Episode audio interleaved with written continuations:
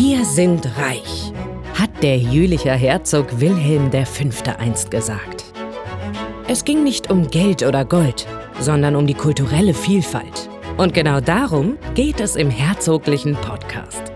Um Menschen mit Ideen, die unsere Region gestalten und voranbringen. Für den Herzog im Studio Dorothee Schenk, heute bei mir im Studio, der Koch Bernd Geiger, der zum ersten Mal eine rote Linie überschreitet. Hallo Bernd. Hallo, grüß dich, Dorothee. Wieso rote Linie? Also was hat das mit einem Koch zu tun? Eine rote Linie hat eigentlich grundsätzlich mit dem Kochen nichts zu tun. Die rote Linie, die habe ich mir selber gezogen und auch eingefärbt, weil der Beruf des Kochs natürlich auch immer sehr intensiv ist. Und da hatte ich mir irgendwann mal die rote Linie gezogen und gesagt, ich grenze das von meinem Privatleben ab. Dann sind wir umso dankbarer, dass du heute bei uns bist.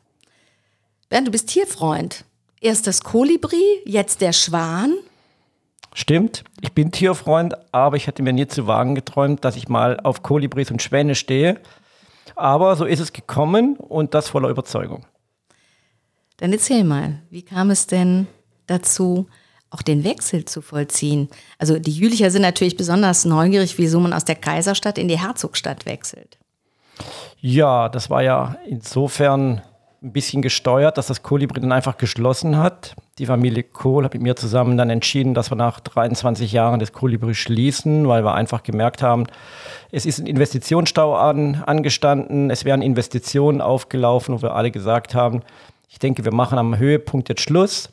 Und somit wurde dann der Kontakt hergestellt vom ehemaligen Marketingleiter der Firma Kohl, Markus Rohowski aus Jülich, der dann gesagt hat, ich habe eine Idee, ich knüpfe den Kontakt zu Max Lenzenhuber. Und somit hat der Max Lenzenhuber mich dann angerufen. Ich bin nach Jülich gekommen und wir haben uns von der ersten Minute an sehr gut verstanden.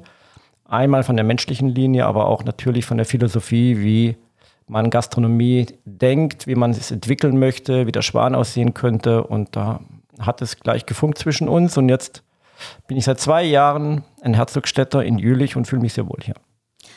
Ja, und das ist ja nochmal was ganz Besonderes, wenn man etwas gemeinsam mitentwickeln kann. Ist das das erste Mal, dass du ein Restaurantprojekt mitentwickelst und aufbaust? Nee, das ist in, wirklich auch das zweite Mal jetzt.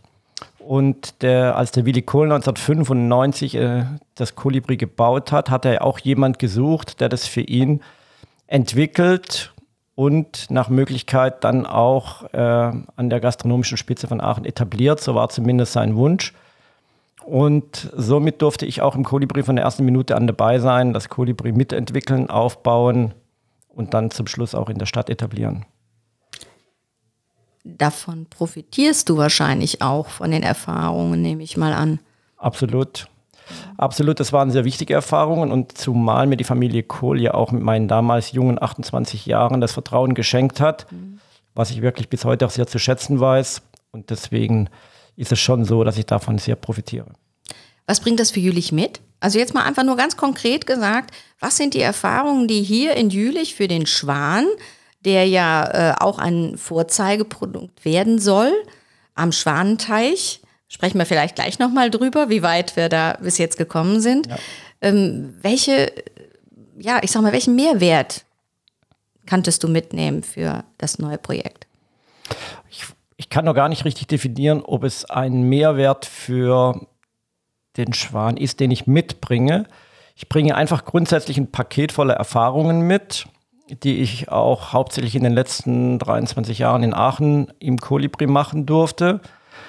Und äh, die empfinde ich schon mal als sehr wertvoll und die versuche ich natürlich jetzt in Jülich in Summe komplett in die Waagschale zu werfen, damit der Schwan auch in Jülich und in der Umgebung zwischen Aachen, Köln und Düsseldorf eine wichtige Rolle spielt. Und ob das zum Schluss ein Mehrwert ist, das wird sich ja erst in Zukunft zeigen mhm. am, am Erfolg. Und deswegen gehe ich diese Aufgabe auch hier in Jülich mit sehr viel Respekt, mit sehr viel Demut an und hoffe, dass es zum Schluss ein Mehrwert wird. Aber das entscheidet wie immer ganz zum Schluss auch nur der Gast und sonst niemand, ob es ein Mehrwert ist. Und da hoffen wir alle drauf, dass es einer wird. Ich glaube, die Lust an dem Neuen, das ist eigentlich auch so was, was prägt. Ne? Also wenn ich jetzt überlege, wir haben äh, den Schwan gehabt, das Schwancafé, wir haben einen Mutgrad-Burger und jetzt haben wir auch Jülicher Eis. Ja, Also das hat mich schon immer gereizt und das war letztendlich ja auch schon damals der Grund, nach Aachen zu kommen. Äh, ich hatte Aachen vorher nicht gekannt und aber etwas Neues zu gestalten in einem für einem nicht bekannten Umfeld, das hat mich schon immer gereizt und dazu kommt natürlich dieses selbstständige Gestalten und Arbeiten, autark zu sein, das Vertrauen von anderen zu spüren und dann aus dem zu schöpfen, um gemeinsam etwas zu gestalten. Das hat mich immer sehr gereizt. Das hat in Aachen schon sehr viel Spaß gemacht und ich merke das jetzt schon mit Max Lenzenhuber zusammen, dass das hier genauso viel Spaß macht. Mhm. Von Aachen nach Jülich, von wo aus? Von wo kommst du her? Ja, ursprünglich, ich bin im Schwarzwald geboren, genau in Donaueschingen, zwischen der Nähe von Freiburg, besser gesagt zwischen Freiburg und Bodensee. Und der Bodensee in der Richtung bin ich geboren, groß geworden, auf einem Bauernhof und bin dann nach meiner Ausbildung direkt dann auch in die Schweiz gegangen für zwei Jahre, um dort letztendlich mich dann auch gleich weiterzubilden. Mhm. Bauernhof ist ein Stichwort, da sind wir wieder bei Tieren wahrscheinlich auch. Und bei einer sehr nahen Verbundenheit, also das ist das, was wir ja mit dieser Nachhaltigkeit, die ihr so lebt und die ihr so euch auf die Fahne geschrieben habt, ist das damals schon gewachsen? Ist das da, ist der kleine Bernd da so reingewachsen? Ja, ja, absolut. Also ich merke, wie mich das unfassbar geprägt hat bis heute. Also die Werte, die ich mitbekommen habe. Und äh, ich bin groß geworden im Tausendseelendorf. Äh, ganz beschaulich, ganz einfache Verhältnisse am Bauernhof. Zwar einfache, aber letztendlich für mich sehr wertvolle Verhältnisse. Und diese Werte, die ich da mitbekommen habe auf dem Bauernhof, merke ich, wie ich die über die ganzen Jahre mit mir getragen habe und wie sie mich auch die ganzen Jahre im Leben stabil gehalten haben und wie ich sie heute immer noch siehe Bauernhof Eis auf voller Überzeugung anwende. Mhm. Was war denn so das erste Gericht, was du kochen durftest? Durftest du bei Mutter schon mit in den Töpfen rühren? Genau, auf jeden Fall. Also ich habe schon mit neun Jahren zu Hause auch angefangen. Ja, das erste Gericht äh, kann ich mich jetzt nicht mehr erinnern. Logischerweise ging es ganz einfach mit Spiegeleier und Rühreier los. Aber da fällt mir sofort eine kleine Geschichte ein. Also wir hatten ja einen Bauernhof und auf diesem Bauernhof haben wir also im Jahr einmal ein Schwein geschlachtet. Und das Beste vom Schwein ist logischerweise das äh, Schweinefilet.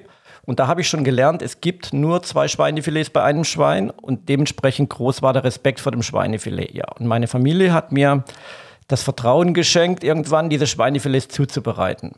So, und ich habe dann an dem Tag, ich sehe es noch vor mir, der ockerfarbene Tischgrill steht auf dem Tisch habe ich dann die Schweinefilets gegrillt, habe aber statt äh, Rosenpaprika scharfen Chili-Paprika genommen und somit waren die Schweinefilets dermaßen scharf, dass man die kaum essen konnte.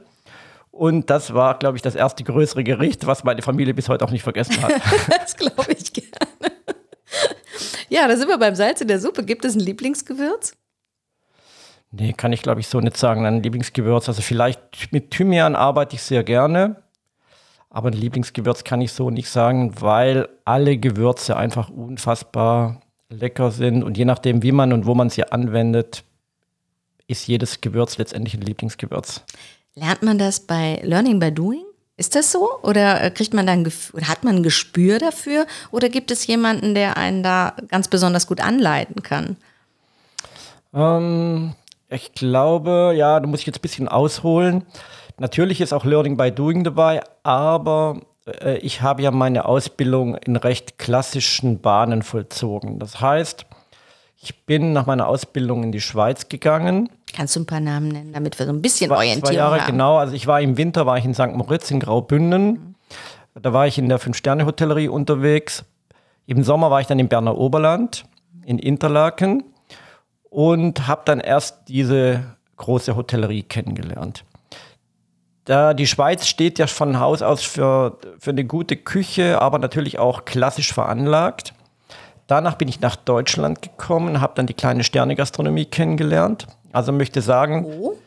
äh, zuerst auch in Donaueschingen, da war im fürstlichen Park, hatte der Fürst zu Donaueschingen, Joachim damals, hat ein eigenes Sterne-Restaurant damals auch gegründet. Da habe ich letztendlich angefangen. Ähm, und ich möchte einfach sagen, diese klassischen Bahnen lenken einem letztendlich das ganze Leben und sind die Grundlage für alles, was man hinterher macht. Das heißt, der Grundstock für die Kreativität ist, ist die klassische Küche. Und da baut man letztendlich auf und ich merke bis heute noch, dass bei allem, was ich mache, immer noch äh, ich mich in diesen Denkschienen bewege. Jetzt haben wir ganz viel über Sterne gehört. Geht denn auch irgendwann ein Stern über Jülich aus? Oder wie ist für dich das, das Verhältnis zur Sternenküche? Ja, ich habe, hm, ich will mal sagen, so ein zweideutiges Verhältnis zur Sterneküche. Einen Stern zu bekommen, ist für jeden Koch das Größte. Jeder wünscht sich das. Jeder, für jeden ist es die größte Anerkennung und nebenbei streichelt es auch noch das eigene Ego ungemein. Das ist die eine Seite. Die andere Seite, man muss natürlich immer sehen, äh, was, für was ist der Stern da. Man darf den Stern meiner Meinung nach jetzt nicht missbrauchen für etwas. Und so habe ich das im Kolibri in Aachen eigentlich auch gehandhabt. Und so würde ich das in Jülich auch gerne sehen. Also wir haben in Aachen im Kolibri 100 Sitzplätze gehabt. Das ist per se für einen Stern schon mal recht viel. In Jülich haben wir 90 Sitzplätze im gehobenen Restaurant. Aber das ist jetzt erstmal zweitrangig. Der erste Gedanke geht eigentlich darum, dass ich von Haus aus erstmal für meine Gäste kochen möchte. Und für mich ist wichtig, dass in erster Linie die Jülicher sich mit dem Schwan identifizieren, dass sie glücklich sind, dass sie gerne herkommen, dass sie sich zu Hause fühlen. Das ist das Allerwichtigste. Ich glaube, das gelingt auch schon. Ne? Also dieser Mittwochabend, der ist ja eigentlich, den ihr jetzt habt, wie heißt das? Ich glaube, äh, wie nennt sich das ganz genau? Das Bergfest, ja. Das Bergfest, genau. Ich glaube, das hat inzwischen schon eine ganz gute Akzeptanz bekommen. Ne? Ja, also Bergfest ist ein richtiges Schwanfeeling, auch für uns. Da freuen wir uns sehr drüber weil einfach äh, viele Menschen gerne zu uns kommen und dann entsteht eine Grundstimmung, in der wir das Gefühl haben, dass sich alle wohlfühlen. Es ist eine super Good Vibrations auch für uns und wir gehen alle glücklich zufrieden nach Hause am Mittwochabend, weil wir alle sagen, genau dieses Gefühl wollen wir auch am Schwan erzeugen. Und wenn über diese gastronomische Leistung, die wir dann bringen und über dieses Gefühl, was ich gerade beschrieben habe, irgendwann ein Tester aus Karlsruhe oder zwischen in Frankfurt ist Michelin, wenn die irgendwann mal sagen, auch der Schwan, der hat einen Stern verdient, dann freuen wir uns natürlich sehr. Aber wir arbeiten nicht für den Stern. Wir arbeiten dafür, dass die Jülicher glücklich sind.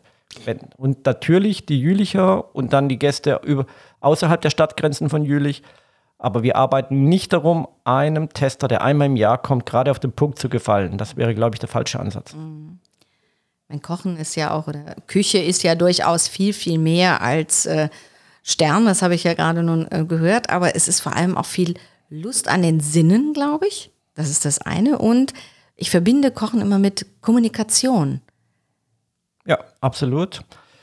Äh, Kochen hat viel mit Lust der Sinn zu tun, weil man beim Kochen ist, äh, Kochen und Essen ist eines der wenigen, bei dem fast alle Sinne beansprucht werden. Wenn man das mal überlegt, riechen, schmecken, sehen, fühlen, alles wird beansprucht. Es gibt ganz wenige Dinge im Leben, die außerhalb des Essens und des Kochens so viele Sinne auf einmal beanspruchen. Deswegen ist das zum einen natürlich äh, was Tolles, zum anderen aber bin ich auch zutiefst davon überzeugt, da nehme ich jetzt ein bisschen die Lehre des Feng Shui mit hinzu. Ich bin zutiefst davon überzeugt, dass auch die Stimmung des Kochs sich positiv oder negativ auf die Gäste auswirkt. Über das Gericht also man schmeckt den Koch und die Lust genau, des Kochs am richtig, Kochen. Genau. Man schmeckt die Lust, die Freude und die Liebe aber auch am Zubereiten der Gerichte und das kann, und da bin ich tief davon überzeugt, wenn man das voller Überzeugung macht, springt das über den Gast über, aber natürlich auch im negativen Sinne, wenn man keine Lust hat und keine Überzeugung und äh, keine Liebe beim Kochen, dann spürt das der Gast auch. Mhm. Gehe ich nochmal über einen Schritt über die rote Linie. Ja. Machst du denn privat auch? Gerne? Ja, sehr gerne. Koche ich auch zu Hause, wenn es die Zeit erlaubt. Und sonst äh, ist meine Frau am Herd. Gibt es denn etwas? Was kann die Frau denn besser kochen als du? Oh, meine Frau kann vieles besser kochen als ich. Also meine Frau, da fällt mir zum Beispiel unsere Pfannkuchen ein, die wir zu Hause machen. Die sind unschlagbar, da komme ich nie ran. Sehr schön. Das ist sicher auch ein großer Respekt, die Frau. Ich glaube, Frau Geiger haben wir hier noch gar nicht bewusst kennengelernt. Da sind wir dann mal gespannt drauf, dass wir die dann spätestens bei der Eröffnung ja, treffen. Bestimmt. Stichwort Eröffnung. Da bin ich natürlich schon. Wir warten ja alle mit Spannung, dass der Schwan abhebt. Endlich ja. am Schwanenteich. Gibt es da schon eine Perspektive? Ja, absolut. Wir warten auch. Wir haben jetzt so lange daran gearbeitet, dass er auch fliegen kann. Und ähm, jetzt ist es doch soweit, dass alles dafür spricht, dass es Anfang des Jahres losgeht. Wie hat sich dein Geschmack verändert seit Kindertagen auf dem Bauernhof und jetzt im Schwan? Da gibt es ja sicher eine Entwicklung. Hm, ich frage mich oft, ob es diese Entwicklung wirklich gab. Ich mache mir darüber auch oft Gedanken. Natürlich entwickelt man sich, was Geschmack angeht, immer weiter. Je mehr kulinarische Erfahrungen man macht, umso mehr entwickelt man sich auch weiter. Aber im Grunde glaube ich, dass nicht nur ich, sondern jeder Mensch im Tiefstinnern seine Kindheitsgeschmäcker und Erinnerungen im Kopf und in der Zunge gespeichert hat und dass eigentlich jeder sich danach zurücksehnt. Und insofern habe ich bei mir oft festgestellt, dadurch, dass wir auf dem Bauernhof, muss ich wirklich sagen, tolle Lebensmittel hatten, meine Mutter hat das Brot selber gebacken, wir haben selbst geschlachtet, haben den Schinken selber gemacht, die Würste, haben großen Garten gehabt, alles eingemacht. Also das heißt, ich bin mit einem sehr klaren ursprünglichen Geschmack groß geworden in allen Bereichen. Und das merke ich heute immer noch, dass mich das auch bei der Beurteilung von Geschmack auch noch mitträgt, indem ich mich immer noch auch im Kopf nach klaren ursprünglichen Geschmäckern sehne und dann auch erst zufrieden bin, wenn ich den auch wieder erreicht habe. Ich erinnere mich an unsere Kindheitsessen mit der Familie, wo so der Klassiker, ne? Kartoffeln, Fleisch, Gemüse. Und dann wuchs das, ich äh, oute mich jetzt mal, es gab ein ganz schreckliches Essen für mich, das war Ratatouille. Dort fing es damals an, dass man internationaler kochte. Und ich habe gesagt, das ist eigentlich für Kinderseelen manchmal gar nicht so ganz einfach. Also ich habe gelitten an diesem Essen. Ich habe mich sehr gefreut an diesen klaren, einfachen Linien. Und äh, frag mich jetzt, ist das etwas, diese Internationalität, ist das etwas, was zu begrüßen ist in der Küche oder sagst du, das befruchtet zwar, aber es gibt eine einfache Linie, die ja. die richtige ist? Ich glaube nicht, dass es eine richtige Linie gibt, weil jeder entscheidet für sich subjektiv, was seine eigene richtige Linie ist. Und die ist immer geprägt von seiner, von der Herkunft, von der Erziehung, von seinen Wanderjahren und von seinen Erlebnissen. Und das ist dann seine eigene richtige Linie und die ist auch immer für den Einzelnen richtig. Grundsätzlich befürworte ich, in der Küche heißt es diese Crossover-Küche, befürworte ich sehr. Ich befürworte sie deswegen, weil sie uns sehr bereichert. Wenn man jetzt einfach mal sieht, auch wie sich die Gesellschaft in Deutschland einfach verändert hat, wie viele Kulturen in den letzten Jahren dazugekommen sind. Und da bin ich auch überzeugt, dass wir alle von diesen Kulturen viel lernen können, dass sie uns bereichern. Und wenn diese Kulturen einfach auch kulinarisch dazu führen, dass wir auch andere Dinge kennenlernen und diese einfließen lassen in unsere Küche, dann kann das für mich eigentlich nur positiv sein. Das passt dann zu dem Spruch, ne? Viele Köche verderben den Brei, stimmt dann in dem Fall eben nicht. Nee, stimmt nicht. Dafür habe ich ja in meinen Jahren immer in großen Teams zusammengearbeitet und habe das immer sehr genossen und viele Köche haben immer toll gekocht und haben ein super Ergebnis zustande bekommen. Sehr schön. Ja, was ähm, zergeht dir denn sonst noch auf der Zunge am liebsten? Mir zergehen auf der Zunge, das immer eigentlich wieder genau bei dem Thema, was wir gerade besprochen haben, äh, immer Produkte, die nur zwei oder drei Komponente haben, die sehr einfach sind, aber die von der Qualität einfach unschlagbar gut sind. Also wenn ich an eine gute Kartoffel mit einer tollen Butter und Salz denke, dann zergeht mir das auf die Zunge. Wenn ich an eine hochreife Erdbeere denke, mit Vanilleeis mm. oder mit Sahne, dann zergeht mir das auch auf die Zunge. Da weiß auch jeder sofort, und, was du meinst. Genau. Und ähm, und das hat mich auch immer in meinem Leben, auch als Küchenchef im Kolibri, immer begleitet, dass ich oft auch gesagt habe, Kreativität ist schön, aber es darf nicht dazu führen, dass das Hauptprodukt verschandelt wird, sondern es muss dazu führen, dass das Hauptprodukt komplett, das Beste, was man aus einem Hausprodukt rausholen kann, muss hier geschmacklich auf den Tisch kommen. Mhm.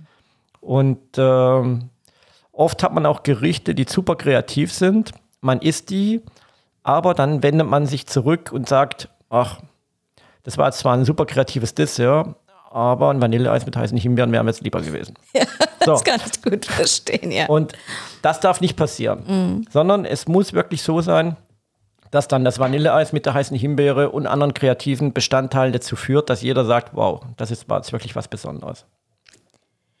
Du hast gesagt, du bist schon in, in der Herzogstadt ganz gut angekommen. Ich nehme an, du hast viele neue Menschen kennengelernt. Absolut. Und das als, vor allem, äh, wenn man sich regional orientieren möchte, ähm, war das bestimmt auch kein ganz einfacher Weg. Oder wer hat dir den Weg da geebnet? Bist du da mit dem Max Lenzenhuber zusammen losgezogen und ihr habt euch auf Entdeckungstour ah, begeben? Ah, nee, da muss ich jetzt, nee. Also wir waren mit Sicherheit auch ein bisschen unterwegs, aber da muss ich jetzt wirklich auch mal den Herzogstädtern und Jülichern ein Kompliment machen, so wie hier empfangen wurde und aufgenommen wurde und wie der Umgang hier ist. Und das genieße ich wirklich sehr alle super aufgeschlossen, freundlich, sofort auf Du und Du, äh, ohne Hemmungen. Und ich hoffe, das von mir auch nicht. Und von daher haben wir das hier alle super, super einfach gemacht. Und von daher an der Stelle auch nochmal ein Dankeschön an alle. Das nehmen wir gerne an. Ist denn auch der Lebensmittelpunkt Jülich? Ja, der Lebensmittelpunkt bleibt nach wie vor Rötgen natürlich. Äh, aber Dadurch, dass ich natürlich jetzt auch oft in Jülich bin, gehört auch Jülich jetzt zu meinem Lebensmittelpunkt dazu, das ist ja klar. Ja, ist aber auch eben die, die Geschichte mit der roten Linie. Da schließt sich dann jetzt unser Kreis auch so ein klein bisschen. Die rote Linie dann eben auch zu ziehen zwischen dem Privatleben, äh, was dann in der Voreifel liegt, sage ich mal, und genau. äh, dem Arbeitsplatz. Genau, und ich denke auch, das merke ich auch an mir selber, obwohl ich mich jetzt nicht als alt bezeichne, aber vielleicht ist es dann auch doch äh, ein Ergebnis des zunehmenden Alters, dass man dann auch versucht, das ein oder andere Mal diese rote Linie ein bisschen zu lockern und beides miteinander zu verbinden. Das freut uns sehr. Ja, wir sitzen hier in unserem Podcaststudio und blicken auf den Weihnachtsmarkt. Jahresende. Bernd, wie sieht das denn bei dir aus? Was kommt denn bei dir Weihnachten auf den Tisch? Das muss ich, glaube ich, mit meiner Familie besprechen. Das ist bei uns immer ein ganz großes Thema aber es riecht alles danach, dass es dieses Jahr irgendwas mit Gans gibt. Also es gibt gar kein Traditionsessen bei euch? Nee, es gibt kein Traditionsessen. Wir versuchen jedes Jahr was anderes zu machen, aber das ist immer ein schwieriger Prozess. Und von daher müssen wir erst einmal in Klausur gehen mit der gesamten Familie. Wer hat auf was Lust? Aber ich denke, da wird es drauf hinauslaufen. Wie stimmt ihr das denn ab? Per WhatsApp-Gruppe? Ganz modern? Nee, wir sitzen zusammen und dann gucken wir uns an und dann dauert es relativ lange, bis wir uns einig werden. ja, nur über gucken wird es wahrscheinlich auch nicht gehen. So, Jahresabschluss, wie wird das bei dir sein? Ja, der Jahresabschluss wird so sein, dass wir uns äh, natürlich Weihnachten, Silvester zu Hause bei der Familie, äh, beruflich werden wir uns bis zum Jahresende weiterhin um den Schwan kümmern, werden versuchen, weitere Kontakte fürs Bauernhof-Eis zu knüpfen. Baucafé hat auch geöffnet. Und von daher, auch an Weihnachten und äh, zu Silvester? Nee, Weihnachten, Silvester. Silvester bis 18 Uhr, Weihnachtstage haben wir geschlossen. Heiligabend bis 14 Uhr. Und äh, ansonsten ist es ganz unspektakulär. Gut, dann hoffen wir, dass wir alle durch die Adventszeit und in das neue Jahr gut kommen. Herzlichen Dank, Ben Geiger, für das Gespräch. Ich bedanke mich, habe mich sehr gefreut. Das war's mit unserem herzoglichen Podcast. Falls es euch gefallen hat und ihr keine weitere Folge verpassen wollt, freuen wir uns über euer Abo und Weiterempfehlung. Danke fürs Zuhören. Bis zum nächsten Mal.